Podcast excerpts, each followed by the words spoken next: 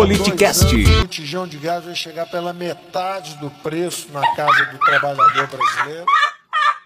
Olha aí, ó, panfleto da campanha do Bolsonaro em 2018. Gás de cozinha, 35 reais. Comenta aí quanto tá na sua cidade. Gasolina, R$ 2,50. Gasolina tá cara, custando R$ 2,50. Cadê esses vagabundos agora? Não abasteçam! Não abasteçam! Não aceitemos esse preço! Quanto mais gasolina sobrar nos postos, o, o valor da gasolina vai diminuir!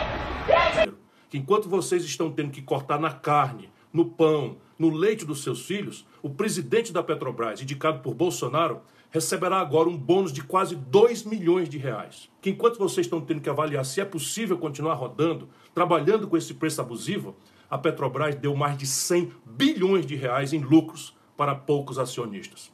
Estão roubando o povo brasileiro. Arroba.